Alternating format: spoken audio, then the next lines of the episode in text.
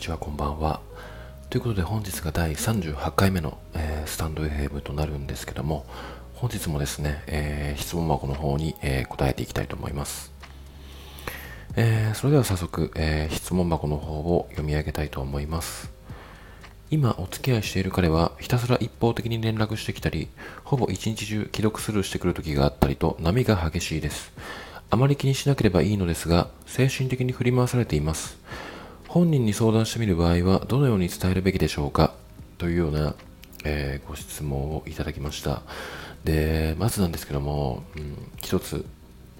言いたいことがありまして、うん、まあ、その彼の連絡頻度に対して、うん、だいぶブレてしまう時があると。っていうので、まあ、なんで、あの、毎回こんな感じで、うんすぐ返してくれる時と一日中既読スルーしてくる時があるんだろうなっていう不安からまあその、まあ、気にしなければいいんだけど、まあ、だいぶ精神的に来てるから彼に何て伝えればいいのか教えてくださいっていう質問なんですがまずですねうーんまあ人によるとは思うんですけども個人的な話をするとこの程度のうんことに関して彼に聞きづらいと思ってしまっている時点でちょっと今の関係性危ういんじゃないのかなって思うんですよね。っていうのもおそらくこの方はいろいろと彼氏にさんに対して我慢されてる方なのかなっていうのが、まあ、この相談文を読んでちょっと見えてくる部分ではあるとは思っていて、うん、なんかそのおそらくこういうことを言ったことで重く思われたりとか愛情に差を感じてしまうんじゃないのか。なんか指摘したことに対してなんか変に思われてしまうんじゃないのかっていう思考が働い働くからこそ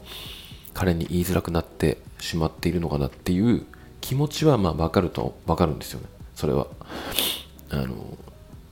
言いたくても言えないとかなんかそういうものあるとは思うんで。ただうーんなんだろうな。例えばなんか相手の、まあ、体臭とかなんかそういう体のこととかうん結構重いことに関して言いにくいっていうのは結構あると思うんですけどもうんなんかその恋愛をまあ2人でしていくものの中で、行動に対して、相手の行動に対して、ちょっと一言言いたいことがあるなっていう時は、基本我慢せずに全然伝えちゃっていいと思うんですよね。で、まあ、何度も言ってるんですけども、まあ、そういう相手の行動に対してこっちが、うんまあ、どういうふう、どういう意味意味で、そのような、うん、行動をするのというか、ちょっと言い方悪いんですけども、なんか例えば聞いたことに対して、なんか怒ったり切れたり、なんかめんどくせえなとかってあの思うような相手だとしたら、そもそもうまくいかないし、あの幸せとは程遠い生活を歩むことになってしまうとは思うんですよね。なので、そういう相手を選ばないためにも、相手の行動に対してあなたがまず疑問だったり、まあ、ここでいう精神的に振り回されていますって相当だと思うんですけどもそういうような疑問を抱えたとしたらあのあなたなりの言葉でストレートにあの聞いちゃって OK です。であなたに向き合ってくれたりとかあなたをちゃんと彼女だったりパートナーだったり大切に思ってくれる相手だったとしたら、まあ、言語化がちょっと苦手な男であったとしてもそれなりに理由は答えてくれると思うんですよね、まあ、仕事だったりとか、まあ、その日のメンタルだったりとかでちょっと返しづらい時があるとかそういう理由をちゃんと教えてくれると思うのでまずその精神的に振り回されてるっていうレベルまで来てる時点でもう間違いなく彼に聞いちゃった方がいいですこれは。でまあそのまあこれぐらいのレベルでうん、聞けなくて質問箱を送っているっていうことに関してちょっと危ういとは言いましたけども、まあ、一応まあここをスタートと思っていただいてまずこの本人に相談してみる場合はどのように伝えるべきでしょうかっていう部分を、まあ、答えてお答えしていこうかなとは思うんですけども、まあ、これはなんだろうな、まあ、自分が普通にセリフを考えるっていうよりも本来のあなたの言葉で伝えた方がいいとは思うんですけども、まあ、普通にうんなんかその最近ちょっと思うことがあってみたいな。で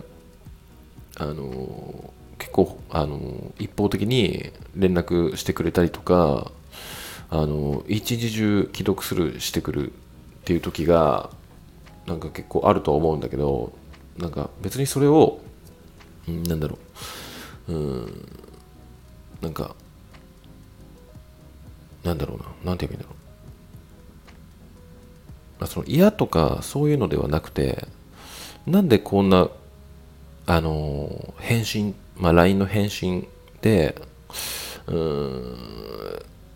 日によって結構ブレたりするのかなっていう部分が結構自分の中で不安になって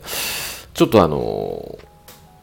悩んじゃってるところがあるんだよねみたいな。あの精神的にとかワードは出さないでちょっと悩んじゃってる部分があるから何なのかなって思ってっていう感じで軽く聞けばいいんじゃないのかなって思います。で、まあなんかその、ここでのポイントとしては、うん、まあ、すん、めちゃくちゃちょっと、精神的不安になっちゃってるっていう、ちょっと重い部分は取り除くっていうのと、まああとは、その、あなたの行動自体、別に、その、なんかふ、なんだろうな、ものすごい嫌とか、そうは思ってないっていうふうに、まあ、付け足すと、なんだろうな、相手が今後、うん、例えばですよ仕事が忙しくて致し方なくこの行動をしてしまったことに対してあなたが、まあ、精神的に不安になってるしものすごく嫌だと思ってるって言われるとうん、まあ、仕事を犠牲にしてまでちょっと満足いく返信返答をしなきゃいけないんだって勝手に思い込んで彼の重りになってしまうっていう可能性もだけにしもあらずなので、まあ、ここはその彼のその変動に対して今知ることが第一優先なので、まあ、まずは今ちょっと悩んじゃっている部分ではあるんだけども別にそこまで嫌だとは思ってないんだけどあのこの毎日の行動の連絡の変動にちょっとなんでかなって疑問を抱いちゃってるんだよねみたいな感じで、まあ、軽く聞くみたいな、まあ、そうすれば相手もまあ、そこまで重い重くは捉えてないっていうことであの教えてくれるんじゃないのかなって。ただ相手がそこに対してあのいや別に良くないとかいやそれ考えすぎでしょなんて言ってくるような男だったとしたらそこでそこであなたの今の気持ちを言っちゃった方がいいです。あの精神的にとか、うん、結構あのまあんまり気にしなくてもいいとは思ってるんだけどもどうしても気にしちゃうぐらい最近悩んでるんだよねっていう本気度をそこで見せないと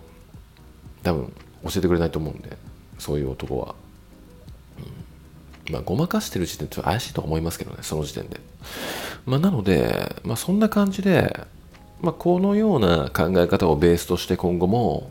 うん彼にま、違和感とか疑問とか不安とか抱いたとしたらその例えば相手の行動に対してっ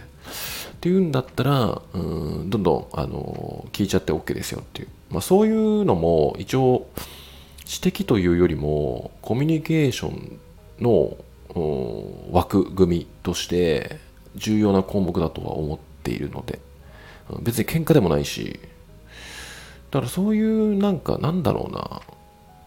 2人に対して2人の中でのコミュニケーションっていろいろあるとは思うんですけども。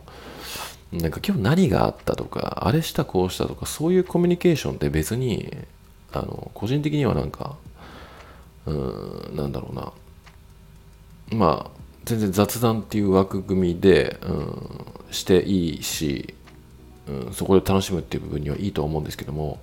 やっぱその身のあるコミュニケーションっていうのは自分が不安とかそういうものを抱いた時にちゃんと2人で話し合うとかそういう問題解決していくとか2人でうまくやっていくためのコミュニケーション。でまた相手を知る。相手がこう自分がこうしたら相手はこう感じるとかそういうものを知っていくっていう工程を身のあるコミュニケーションって自分は言ってるんですけどもそこら辺をスルーしてしまうと、うん、なんかそのスマホの中にアプリがなんか1個入ってて不安になってますとかなんかそういう感じで相手をま信用できていないからそういうそういうこと一つ一つで不安を感じてしまったりするので、うん、あのー、身のあるコミュニケーションっていうものは最初はちょっと勇気いると思うんですけども、あのいい関係性を作り上げていく上では本当に必要なことだと思うので、うんまあ、特に若い頃の、うん、恋愛とか20代前半とかだと、まあ、こういうことがなかなかできないとは思うので、まあ、あのこちらを参考にして、うん、どんどん不安とか疑問とかを、まあ、話し合っていく癖をつけていけばいいんじゃないのかなって、個人的には思ってますね。はい。えー、てな具合で今回の、うん、回答はこのように、えー、させていただきました。で、なんか、その、嫌われるとか、あの、相手が冷めるとか、そういう部分に目を置くのではなくて、この話題を出したことによって、うん、相手が冷める、冷めたっていうような男だったとしたら、こっちから願い下げだわっていう思考をまず持ちましょうっていうお話ですね。まあ、まとめて言うと、はい、そういう思考を持たないとあのもうねダメ男に引っかかってばっかであの無駄な時間を過ごしてしまうことにつながってしまうので、えー、お気をつけください。はい。えー、てな具合で、えー、今回の、スタンド FM は、えー、この辺で終わりにしたいと思います。では、また。